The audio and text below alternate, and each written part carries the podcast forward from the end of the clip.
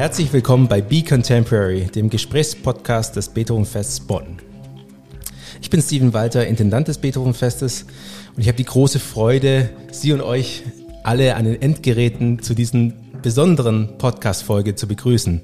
Sie ist besonders, weil sie zum zweiten Mal, und das wollen wir regelmäßig machen, hier bei uns zu Hause, also in meinem Wohnzimmer stattfindet. Und zwar mit Gästen, mit, einem, mit einer Gästin heute, aber auch verschiedenen anderen Gästen, Freunden, Kollegen und ähm, anderen Personen, die wir hierzu einladen, an unserem Esstisch, Wohnzimmertisch ähm, zusammen dieses Gespräch zu führen. Ich darf aber ganz besonders herzlich begrüßen unsere heutige Gästin hier, das ist Eva Kraus, Intendantin der Bundeskunsthalle. Hallo Eva. Hallo, grüß dich. Nach ihrem Abitur in München studierte sie an der Akademie für angewandte Kunst in Wien und promovierte mit einer Arbeit über die Ausstellungspraxis der Surrealisten. Darüber können wir gleich noch sprechen. Im Anschluss war sie als freischaffende Kuratorin unterwegs, leitete das neue Museum in Nürnberg, bevor sie in die Bundesstadt Bonn berufen wurde. Warum wir uns heute treffen? Einerseits ist die Bundeskunsthalle natürlich ein ganz entscheidender Player hier in der Stadt Bonn. Andererseits aber auch eine wichtige Spielstätte für uns und eine wichtige Partnerin für uns als Beethovenfest. Doch dazu gleich mehr. Eva, unsere erste Frage in diesem Podcast ist immer, was hast du zuletzt gehört? Was, wenn, ich, wenn du jetzt Spotify aufmachen würdest, was, was lief da? Es gibt keine falsche Antwort. Ah, da mache ich mal gleich Eigenwerbung. Wir hatten Panta du Prince im, oh. in der Bundeskunsthalle jetzt vor ein paar Tagen und das habe ich gleich nachgehört. Das hat mir irre gut gefallen. Apropos Surreal, das war also Elektro meets äh, äh, Avantgarde des 20. Jahrhunderts. Wie wird man denn Museum, Museumsdirektorin oder Kuratorin? Wie, wie bist du zu diesem Job gekommen. Ist ja kein, keine IHK-Ausbildungslehrgang. Äh, da muss ich dich gleich mal korrigieren. Ich bin nämlich gar keine Kunsthistorikerin oh. im, im landläufigen Sinne, sondern ich habe Gestaltung an der Akademie der Bildenden und Angewandten Künste in Wien studiert und ich sage immer, ich habe so eine Allround-Ausbildung gemacht und vor allen Dingen das Gestalterische hat mir angetan. Ich habe dann Design, Architektur, Mode von allem ein bisschen studiert. An der Angewandten, die ist wirklich bekannt, wie das Bauhaus eben auch gewesen ist. Also so mit Werkstätten, mit Meisterklassen, mit großen großen Big Shots der Postmoderne. Da war nicht nur Hans Hollein, da war Sarah Diet, da war Vivian Westwood und viele andere haben da unterrichtet. Da war ich eigentlich so quasi in allen Klassen unterwegs und habe so ein so ein, würde ich sagen, alles und nichts studiert. Und die gute Nachricht ist, dass man eigentlich diesen Weg gar nicht vorschreiben kann. Also ich persönlich habe von Gestaltung von Ausstellungen über eine Architekturstiftung geleitet, selber eine Kunstgalerie gehabt, dann wiederum Kunst im öffentlichen Raum organisiert, dann ein Museum geleitet. Also ich habe so alles Mögliche gemacht. Und da kam ich dann irgendwann auf die Stellenanzeige Bundeskunsthalle. Was ist denn für dich gute Gestaltung oder gutes Design? Was heißt das denn? Das heißt ah. ja heutzutage alles und nichts. Es gibt sogar Konzeptdesign. Ich bin äh, äh, gerade mal wieder in meinem Sehnsuchtsland Japan gewesen und da ist die Perfektionierung mhm. des, äh, der Gestaltung immer wieder so offensichtlich. Also dieses weniger ist mehr, aber auch die Tradition und das äh, Material, was so wahnsinnig wichtig ist und gleichzeitig dieser Eklektizismus, der sich so paart mit dieser wirklich unterschiedlichsten Arten von ja, ich würde mal sagen, wirklich nachhaltiger Gestaltung und andererseits eben so einem Freestyle an Formen, an Farben, an, an Stilen, an, an Ideen. Das, das können die JapanerInnen super. Ja. Und was zeichnet für dich die Bundeskunsthalle besonders aus? Also was hat dich vielleicht auch gereizt an diesem Job und was reizt dich immer noch an dem Job? Ja, wir machen ja so von Archäologie bis Zukunftsforschung alles, so von A bis Z, sage ich immer. Und wir haben einfach so viele großartige Themen, die ich natürlich auch selber setzen kann. Wir machen sehr viel Kulturgeschichte, das ist so mein Liebling, weil man dann so durch die Jahrhunderte hinweg einfach äh, seinen Fokus setzen kann. Wir hatten ja gerade die Operngeschichte, ja. 400 Jahre sozusagen quer äh, durch die Disziplinen nicht nur, sondern natürlich eben durch dieses Gesamtkunstwerk Oper. Und ähm, das ist einfach was ganz Besonderes. Das machen sonst auch kaum Häuser auf der Welt, weil, weil die, die Chance bei uns als Kunsthalle eben auch viele Disziplinen zusammenzubringen, viele unterschiedliche Gewerke, mhm. viel auch eben an Theorie und Praxis zu verbinden, das ist was ganz Besonderes. Es ist ja auch ein besonderer Raum, und auch ähm, Konzept, so ich es verstehe, es hat ja keine Sammlungen in dem Sinne. Ne? Es ist immer zusammengestellt, kuratiert. Wir sind eine Halle, die, die eine Hülle ist für alles. Ja, ja. ja. Und diese Ausstellungskonzepte sind schon ziemlich, ziemlich cool, finde ich. Also Oper, ähm, das habe ich noch nie so wahrgenommen, dass man über etwas wie eine Oper eine Ausstellung machen kann. Kann man aber natürlich. Also auch die ganzen Epiphänomene zu beschreiben und alles, was so letztlich opernhaft ist, das fand ich schon sehr, sehr spannend. Jetzt zum Beispiel gerade läuft, habe ich gelesen, was ich auch wirklich toll finde, ähm, eine Ausstellung über Albernheit und Enthusiasmus in der Kunst. Ja. Ist, wie geht man denn sowas an? Also wir hatten nach Corona irgendwann überlegt, ob man nicht mal auch was bisschen lockereres da zeigt als nur die hehre Kunst. Und die Idee war so ein bisschen auch, das ist in der Kunstgeschichte und in den Institutionen etwas vernachlässigt worden. Also diese dieses Nicht-Ernsthafte, alles, was eben auch Spaß machen kann, was auch so ein bisschen ähm, vielleicht äh, genau diese, diese Herausforderung des Betrachters, der Betrachterin irgendwie so kitzelt. Also mhm. was ist lustig, was ist eben dann schlechter Geschmack, wo kann ich andocken, was finde ich komisch, wo, wo ist mir wirklich zum Lachen zumute? Und manchmal würde man denken, um Gottes Willen, das, da kann ich jetzt überhaupt nicht mitgehen, aber dieser schmerzhafte Moment, das wollten die KuratorInnen da rausfinden, wo hört eben der Spaß Spaß auf oder wo fängt eben ähm, das Lustige an? Das sind so Gratwanderungen, die einfach ja, sehr individuell äh, auf Feedback stoßen. Natürlich auch das, das Groteske, was dann auch immer ist, als, als so fließende Grenzen. Wir sollten vielleicht auch mal ein Festival über, über Albernheit machen. Das finde ich, find ich originell. Ähm, ja, und auch, aber auch so Sachen wie, habe ich gesehen, kommt jetzt Handwerk und Berufe im Wandel das ist ja eigentlich fast schon, also ähm, wie geht man das künstlerisch an oder geht es da gar nicht darum, das Künstler oder sagen wir, was ist da der Angang? Ja, das Tolle ist ja, dass äh, ich mit äh, sieben Kuratorinnen, also nicht nur KuratorInnen, sondern sieben Frauen äh, dieses Programm gestalte. Jetzt kam noch unser Diskurskurator dazu, aber wir sind eben acht Frauen, die sehr unterschiedliche Talente haben und auch natürlich einen unterschiedlichen Fokus auf die Dinge.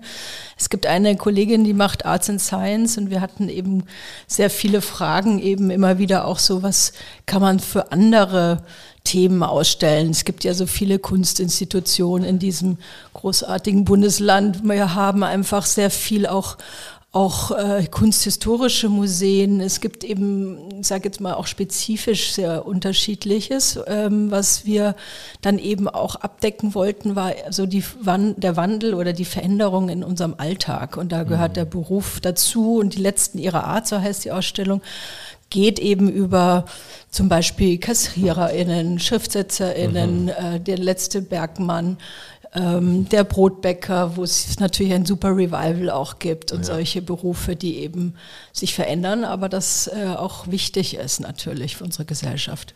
Ja, und auch so, dass die Identität, die damit einhergeht, ja gewissermaßen auch zu erhalten oder jedenfalls zu dokumentieren, weil es ja durchaus auch über die Generation hinweg prägt, mhm. würde ich mhm. denken. Ähm, spannend, was da noch mit KI und so weiter auf uns zukommt.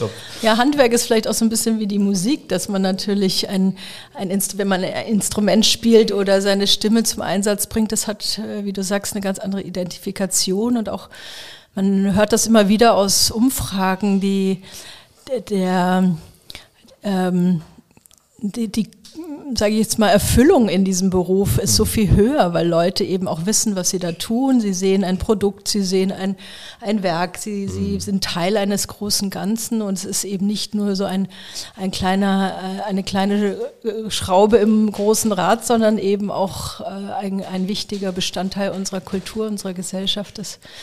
Ja, und, und auch, dass diese Entfremdung dann, die ist ja doch auch auch gibt, oft zum Ergebnis der Arbeit, dass es da ähm, anders war, um das jetzt auch nicht nur zu, kann man natürlich auch nicht nur ähm, idealisieren, es ist sicherlich auch vieles, vieles gut, wie es jetzt ist, aber es ist sehr interessant, dem eine Ausstellung zu widmen. Hm. Das ist ja eine Ausstellungshalle der Bundesrepublik Deutschland. Ist das auch mit dem Anspruch, ähm, überregionales Publikum zu erreichen? Oder ist das dann doch am Ende eher ein lokales Publikum, was man ja vermuten würde, wenn es ja trotzdem verortet, ganz klar? Ja, wir haben natürlich den Anspruch, äh, BesucherInnen aus der ganzen Welt anzulocken. Das war früher gang und gäbe. Das äh, andere Thema ist natürlich Corona und die Nachfolgen. Wir sind jetzt eher auf das lokale Publikum angewiesen. Wir merken, die Leute reisen noch nicht so wie zuvor. Aber natürlich gibt es auch viel Zuzug in Bonn. Wir haben natürlich auch äh, eine Lage, wo man immer wieder mal auf dem Weg Nord-Süd-Achse sich bewegt. Wir sind natürlich froh, um auch unsere BesucherInnen aus, dem, aus den angrenzenden Ländern, Belgien, Niederlande, war früher ganz wichtig. Jetzt fangen wir wieder an, auch über die Tourismus und IHK eben auch äh, große Reisen zu planen an die Bundeskunsthalle. Das nimmt langsam wieder Fahrt auf. Ja. Und in welchem Maße hängt es ab von, von jetzt auch Einnahmen des Publikums oder ist das, spielt das nicht so eine große Rolle wie zum Beispiel beim großen Klassikfestival? Wir sind natürlich angewiesen auch auf Einnahmen. Klar, auch unsere ähm, Hallen freuen sich über jeden Menschen, der sich da bewegt. Das ist auch eine atmosphärische Frage, ja, wo ich immer wieder sage, wenn die Leute fehlen, dann hat das vor allem einen Stimmungspegel, ähm, der da nicht ganz stimmt. Ich bin dabei, auch vor allem die NichtbesucherInnen sehr viel stärker anzusprechen. Ja. Wir haben großes Programm für soziale Nachhaltigkeit, für Inklusion, Integration. Wir haben viel eben auch jetzt mit Geflüchteten gemacht. Wir haben ein großen, großes Programm jetzt für äh, Bad Godesberg aufgesetzt, mhm. Äh, wo wir jetzt hier uns befinden. Wir haben einen Satelliten gegründet in, am Frohnhof 1. Ja. Das ist in der Fußgängerzone, wo wir nochmal einen offenen Raum haben für Menschen, die uns vielleicht so nicht finden das sind ganz wichtige Strategien, einfach auch um ein neues Publikum anzusprechen. Wir sind ja ungefähr zeitgleich nach Bonn gekommen. Wie nimmst du die Stadt wahr, so als auch von außen hergekommene? Ja, es ist ein toller, fruchtbarer Boden. Es ist natürlich immer so ein bisschen, dass man das Gefühl hat, so die Bonner Republik ist noch nicht ganz abgeschlossen, was aber auch seinen Charme hat. Ein paar Phantomschmerzen noch. genau. Und äh, ich liebe sehr äh, unsere neue Kooperation mit der UN und da mhm. merkt man halt, dass einfach so viele Menschen auf dem ganzen Globus mitarbeiten, mitdenken, mit agieren. Das ist einfach ein großes Geschenk. Die ist ja quasi paar hundert Meter weiter, die ja. UN von der Bundeskunsthalle entfernt. Da setzen wir jetzt gerade ein großes Programm auch gemeinsam auf, machen eine Ausstellung 2024. Total. Und das merke ich sehr, dass einfach so viele Stiftungen, so viele Institute, so viel auch mit der Universität funktioniert. Und ich merke eben, dass, dass man da einfach nochmal ganz anders auch arbeiten kann in Kooperationen, gemeinsam an Themen. Das macht wirklich Spaß. Ja, ja, eigentlich ein sehr fruchtbares Umfeld mit den ganzen Internationalen, die natürlich auch nicht alle so eine Bindung haben an den Ort, muss man sagen. Da ist viel Kommen und Gehen, aber sehr, sehr spannendes Umfeld. Unser Programm dieses Jahr wird sich drehen um Themen, ähm, um Verhältnisse des Menschen zur Natur. Ähm, das ist ja ein gebrochenes Verhältnis inzwischen. Zu Beethovens Zeiten war das noch sehr viel ähm, unbefleckter sozusagen. Ähm, wie, wie geht ihr damit um? Ist natürlich einerseits ganz so betriebsökologisch wahrscheinlich ein, auch inzwischen ein großes Thema. Ähm, vielleicht erstmal das, wie, wie, wie geht ihr um mit, mit eurem Footprint ganz konkret? Ja, also die Bilanzierung sind wir gerade dabei. Ja. Ich habe eine Ausbildung zur Transformationsmanagerin gemacht an der IHK Köln.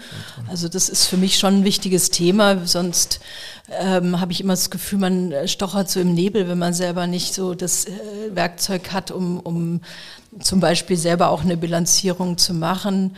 Mhm. Da habe ich mich intensiv mit beschäftigt, mit den Zahlen und mit den Fakten. Wir haben auch eine mittel- und langfristige Strategie jetzt aufgesetzt. Wir haben eine Arbeitsgruppe gegründet. Wir, wir haben einen großen Masterplan für energetische Nutzung auch des Daches. Also es sind da viele Maßnahmen geplant, aber der, das ist natürlich auch so ein bisschen im Hintergrund äh, in Arbeit. Wir mhm. wollen natürlich wie die Stadt Bonn auch 2035 äh, klimaneutral werden. Mhm. Und die Idee ist so ein bisschen, dass wir jetzt 2025 ein ähm, Nachhaltigkeitsjahr machen. Also da gibt es ähm, sehr viele Themen rund um eben unseren Planeten, äh, ja. verschiedene Biodiversitätsthemen, äh, andere Fragestellungen. Also da gibt es unterschiedliches, was wir dann eben auch in unseren Ausstellungen dann okay, also können. greift es dann auch künstlerisch auf ja. sozusagen. Ja. Mhm.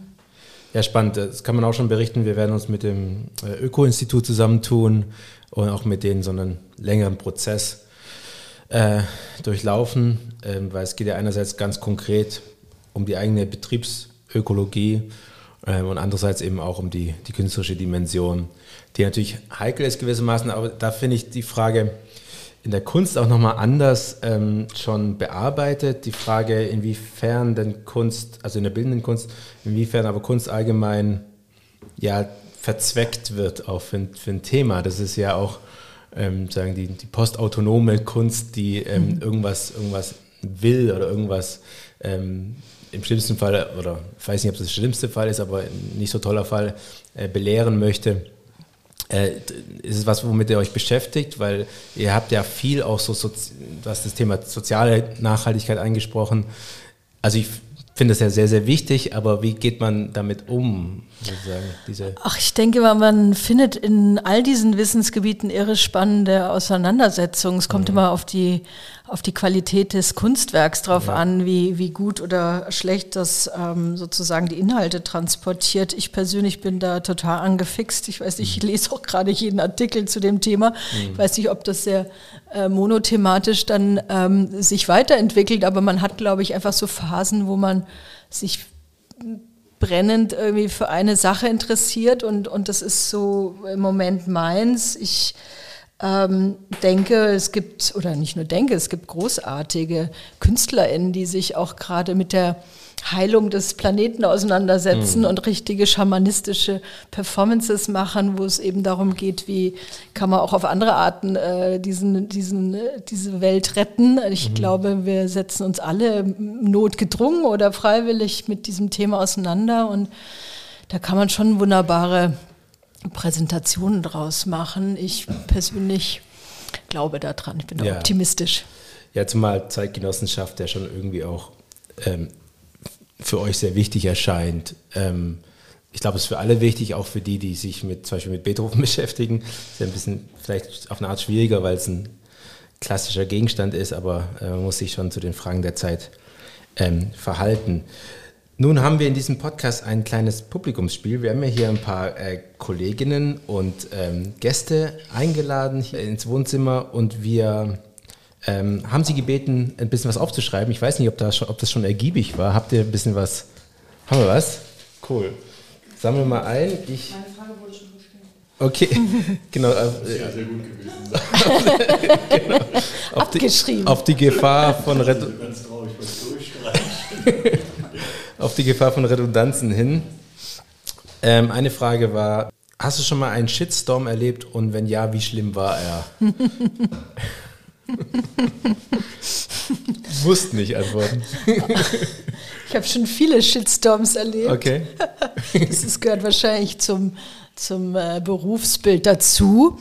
Äh, in meiner vorhergehenden ähm, Tätigkeit im neuen Museum in Nürnberg war ich die Erste, die sich geweigert hatte, ein Kreuz aufzuhängen, oh. als Markus Söder ähm, oh ja, sozusagen äh, in Bayern äh, das ausgerufen hatte. Und dann gab es natürlich sehr konträre Meinungen dazu, äh, aus dem Ministerium genauso wie aus dem Publikum, aber das muss man aushalten.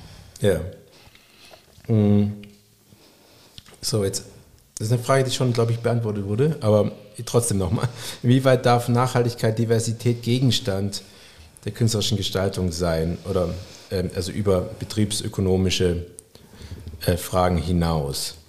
Also das, was man vielleicht auch so Identitätspolitik nennt, vielleicht. Ähm, ja, das ist eine gute Frage. Ich glaube, dass Diversität sich immer mehr abbildet und auch abbilden muss im Kulturbereich. Wir kommen nicht drum rum, um es jetzt mal ganz einfach auszudrücken, aber es, es soll auch so sein. Ich habe persönlich das ähm, ja, das Thema, äh, ob es eben soziale oder ökologische Nachhaltigkeit ist, jetzt auch äh, ganz oben, oben angestellt. Ich persönlich finde es sehr spannend, wie viel sich da eben auch qualitätsvolle künstlerische Auseinandersetzung damit ähm, eben zeigt. Also ich denke, es muss sein, soll sein und mhm. wir wollen das auch zeigen. Ja, ja ich, ich hoffe auf den Moment, wo das einfach auch einfach evident wird, dass das ähm, künstlerisch vor allem interessant ist und nicht irgendwie aus irgendeinem Idee von schlechtem Gewissen, jetzt so mhm. auch als, als weißer Mann gesprochen, noch nicht ganz alt, aber immerhin. Du hast ja ähm, vorhin auch äh, gefragt nach einer. Zeit. ja, aber du hast auch gefragt nach einer ähm, äh, Kunst- und Ausstellungshalle der Bundesrepublik Deutschland. Mhm. Natürlich mache ich mir Gedanken darüber auch, was, was unsere Aufgabe ist. Es gibt mhm. sehr viele Kulturinstitutionen in diesem Land, ob das privat, ob das kommunal, ob das äh, städtisch oder staatlich ist. Aber eben in unserem Fall gibt es natürlich, finde ich, so einen besonderen Auftrag. Also wir haben ähm, viele Themen auf dem Tisch, aber es gibt eben auch viele Themen, die wir gar nicht ignorieren wollen. Und das ist vielleicht so ein gewisser Unterschied zu anderen Institutionen. Die letzte Frage ist, was macht für dich gutes Kuratieren aus? Gibt es sowas wie objektive Qualitätskriterien für dich? Ähm, also bei mir ist immer der Glücksmoment im Kuratieren, wenn die Dinge im Raum zusammenfinden und äh, ich liebe es selber zu hängen. Ich komme nicht immer dazu, klarerweise, weil das sind, ist dann wirklich das Feintuning ganz am Ende, wo jeder Millimeter zählt. Das Hängen ist wirklich die, sagen, die, die praktische Arbeit die Königsdisziplin, genau? okay. absolut. Wo kommen welche Werke hin? Wie stehen die im Dialog miteinander? Wie funktionieren die im Raum? was können, was kann das Licht? Was kann die Atmosphäre da eben am Ende noch äh, vollenden? Und das ist so der Moment, glaube ich, der mir persönlich am meisten Spaß macht. Und kuratieren heißt ja ganz einfach sich kümmern. Curare ist diese dieses sich sozusagen auch auseinandersetzen mit den Details, mit den Inhalten, mit den Fragestellungen eines jeden, jedes Kunstwerks. Aber Kunstwerke sind dann großartig, wenn sie ganz viele Themen, ganz viele äh, Messages haben. Und das wiederum kommt erst im Dialog dann zusammen oder zeigt sich dann einfach erst. Ja, ich finde es total spannend, wie in der bildenden Kunst das auch schon seit ja, Jahrzehnten, vielen Jahrzehnten totale Praxis ist, dass man sich ähm, Gedanken macht, sagen, wie interagieren die Werke einer Sammlung miteinander. Ne? Also eben das, was Kuratieren nennt. In der Musik, in der klassischen, ist immer noch erstaunlich, ist es immer noch erstaunlich ähm, wenig bedacht. Sagen, was, was, wie kuratiert man das Erlebnis eigentlich eines Konzertes äh, und, und und, und wie gestaltet man alle Elemente eben auch jenseits der Musik? Äh? Und wie kuratierst du ein Festival? Also das finde ich eben genau so eine spannende Frage und da fängt es für mich an dem Abend selbst an, weil unsere Einheiten bestehen ja aus den einzelnen Konzerten und äh, für mich ist immer die Frage, wie kann man dieses Erlebnis des Abends so gestalten, dass es ganzheitlich ein tolles Erlebnis ist und da finde ich, äh, muss man auch jenseits der Musik selbst denken, weil Musik ja genauso wie die, das Erlebnis bildender Kunst extrem kontextuell ist. Also man hört einfach anders, wenn das Licht anders ist, wenn der Raum anders ist, wenn die soziale Gegebenheit anders ist. Also es ist sinnlich, Absolut. es ist ähm, synästhetisch, alles das. Mhm. Ähm, und das finde ich ist zeigt sich auch übrigens daran, dass es gibt, glaube ich, über 50 Studiengänge zu, zu Museum Studies, mhm. kein einziges zu, zu Concert Studies. Also das ist einfach, okay. das ist noch kein Feld. Und das ist ja mein, mein großes Thema jedenfalls gewesen überhaupt, um als Musiker ins Veranstalten zu kommen, weil mich das, ähm, weil mich das gestört, hat, dass man so wenig kreativ über das Konzert nachdenkt. Und das ist ein sehr, sehr spannendes Feld. Und dann natürlich diese ganzen verschiedenen Erlebnisse zusammenzufassen zu einem Festival, wiederum Gesamterlebnis, total spannend. Aber ich, ich glaube, da kann man viel von den bildenden Künsten lernen, die einfach so ein, ja, seit, seit 50 Jahren oder länger sich, äh, da würde mich frage, äh, deine, deine Doktorarbeit äh, interessieren, nochmal die, zum Ausstellungspraxis der Surrealisten, vielleicht ganz kurz, gibt es da irgendwie was da so das Takeaway? ich habe einfach die, die Strategien auch äh, untersucht. Also apropos, wie ist das Display? Ähm, mhm ähm, gestaltet, wie, wie wird die Kunst präsentiert, wie wird auch ein roter Faden oder eine Narration durch die Ausstellung gelegt, wie, mhm. wie kann man nonverbal Inhalte kommunizieren durch eine Gestaltung des Raums, eine Inszenierung. Also das sind sind so große Fragen. Ich persönlich denke immer, das hat wahnsinnig viel eben auch mit dem Kuratieren insgesamt zu tun. Also wie passen die Einzelteile zusammen? Wie schafft man ein großes Ganzes? Das ist ja eben genau das, was so ein Festival mhm. können muss, was eine Ausstellung können muss.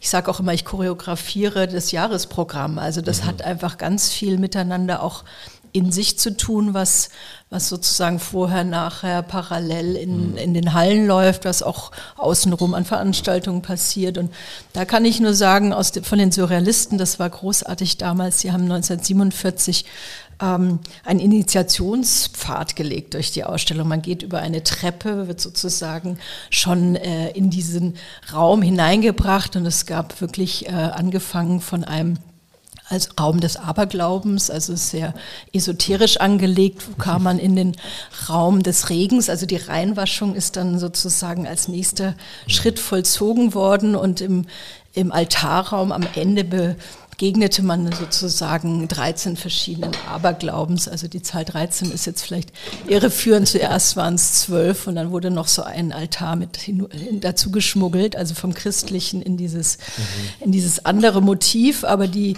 Idee hatte so ein bisschen ähm, ähm, von Marcel Duchamp, von äh, André Breton und von Friedrich Kiesler aufgesetzt, ein, äh, eine Vorstellung davon, dass man wahrscheinlich wie bei einer großen Oper einfach durch so verschiedene äh, Themen auch geführt wird so und Akte einfach so, quasi. genau, mhm. so Akte, ähm, Akten beiwohnt und, und dann geläutert natürlich äh, anders in die Welt wieder äh, entlassen wird. Das ist ein, ein, eine wunderbare Ausstellung, die einfach sehr exemplarisch auch für so groß angelegte ja, Erfahrungsräume einfach gilt.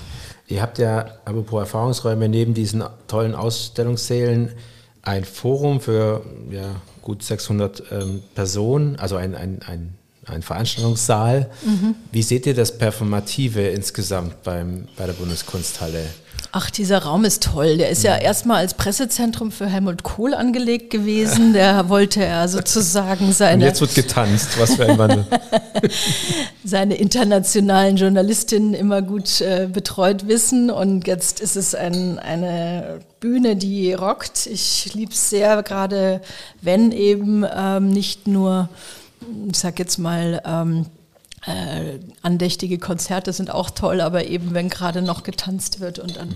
auch eben das Publikum mitmacht, das ist äh, der wahnsinnig schönste Moment und das Gute an diesem Raum ist, dass er akustisch fantastisch ist, aber vor allem eben auch so unterschiedliche Formate aushält, wie Performance, wie Tanz, wie Musik, wie eben äh, auch Diskurs machen wir da jetzt viel. Und ich sehe auch immer die Bundeskunsthalle eigentlich auch als, als einfach eine, eine, eine Kulturhalle, also einfach wo, wo äh, neben diesen vielen Disziplinen eben alles andere auch auch gelebt werden kann. Und das ist äh, ein großes Geschenk, dieses Forum was wir ja fast schon traditionell, kann man vielleicht sagen, zusammen auch ähm, entwickeln, sind, sind Tanzprojekte. Da gibt es ja auch eine, eine Serie bei euch. Ähm, auch da will ich Live noch nicht, Arts, ja. Genau, will ich noch nicht vorgreifen, weil wir erst Ende April veröffentlichen, aber wir haben dieses Jahr wieder eine sehr schöne ähm, Kooperation. Tanz ist ja für euch auch offenbar ein allgemeines Thema, denn ihr plant auch eine Ausstellung dazu, ne? Absolut, Ende 2024. Ja, es gibt noch eine schöne Rubrik hier in der, im Podcast zum gegen Ende hin. Und zwar Overrated versus Underrated. Und da geht es äh, darum, dass ich Begriffe raushaue und du sagen musst, ob diese Sache, dieses Ding oder diese Person overrated oder underrated ist. Mhm. War nicht abgesprochen. Nee, du kannst auch, man kann immer verweigern. ähm, aber ich fange mal einfach an. Ludwig van Beethoven, overrated oder underrated? Du kannst, also es gibt keine falsche Antwort. Oder du kannst auch sagen, correctly, äh, korrekt geratet. Ähm, ich würde sagen, ähm, äh, zeitloses, zeitloses Genie. Ja. Ja, es gibt Dinge, die sich vielleicht tatsächlich ähm, einem Rating ähm, entziehen. Mhm. Aber vielleicht näher an deinem Thema ähm, Kryptokunst. Ist das. Overrated. Immer noch, obwohl es. Ähm, wird besser. Ja. Äh, ist natürlich irgendwie so eine neue Spielfläche, wo ganz viel Dilettantismus auch passiert, ja. aber noch, noch overrated. Ähm, zuletzt Kunstmessen allgemein, overrated oder underrated, sowas wie Art Cologne oder Art Basel oder solche Dinge. Ähm, Jetzt für, für euch als Bundeskunsthalle auch. Für uns ist der Kunstmarkt nicht so wichtig, aber ich würde mal sagen, underrated im Sinne von dem, was man entdecken kann. TEFAF beispielsweise gerade in Maastricht wurde wieder hochgelobt. Ich glaube, für diejenigen, die das Format nicht so gut kennen, da ist echt viel zu sehen. Hm. Auch, auch für sagen Endkunden, normale Menschen? Für Laien, für hm. Interessierte, für alle, die Kunst äh, lieben, ähm, sind es schon super Formate. Hm. Und was hast du noch vor? Also wenn du so von Visionen sprechen möchtest, was, was ist denn so, gibt es denn irgendwie, also das ist ja auch, finde ich, ein ziemlich klarer Weg, der da eingeschritten wurde. Was glaubst du, geht da noch ähm, in, in Bonn allgemein, aber auch in der Bundeskunsthalle speziell? Ähm, ich habe immer selber den Wunsch, mich politisch zu engagieren. Also das kann man persönlich privat machen, aber man kann es auch mit einem Programm machen. Wir wollen relevante Fragen aufgreifen und mhm. die diskutieren. Ähm, wir werden die äh, schöne ähm, sinnliche Kunst dabei nicht vergessen, aber nichtsdestotrotz so die großen Themen äh, unseres ähm, unserer Zeit sind mir sehr wichtig. Wir machen dieses Jahr etwas zu wer wir sind, Deutschland als Einwanderungsland, nächstes Jahr etwas zu der Frage, wie man die Demokratie gestalten kann. Äh, Im Jahr drauf geht es dann eben um Nachhaltigkeit im Sinne ökologischer Nachhaltigkeit und das sind so die, ich sage jetzt mal, die Überthemen, äh, die wir uns setzen. Ihr habt das, glaube ich, auch als mhm. Festival und da ähm, passiert sehr viel und ich glaube, das steht uns gut als Institution und wir wollen damit einfach auch ein bisschen ähm, ja, neue Schwerpunkte setzen. Darauf freuen wir uns sehr. Ich glaube, das trifft sich ähm, wirklich ganz schön auch mit unserer ähm, mit unseren Zielen, also diese Idee von Zeitgenossenschaft und der Frage, wie, wie, wie man die Themen aufgreifen kann ähm, und dafür einen, einen, Ort schaffen kann, wo sich Menschen begegnen. Das ist ja das ist eigentlich das Tolle an kulturellen Erfahrungen. Vielen Dank, Eva, für deine Zeit. Sehr gerne. Und dass wir hier bei Kaffee und Kuchen zusammenkamen. Und ich kann nur empfehlen, schaut euch das Programm des der Bundeskunsthalle an. Tolle, ganz tolle Sachen, nicht nur jetzt, sondern auch in, in der Pipeline. Vielen Dank, Eva, fürs Dabeisein. Gleichfalls, danke sehr und ich bin sehr gespannt auf euer diesjähriges Programm. Wir freuen uns drauf. Danke. Danke. Tschüss. Ciao.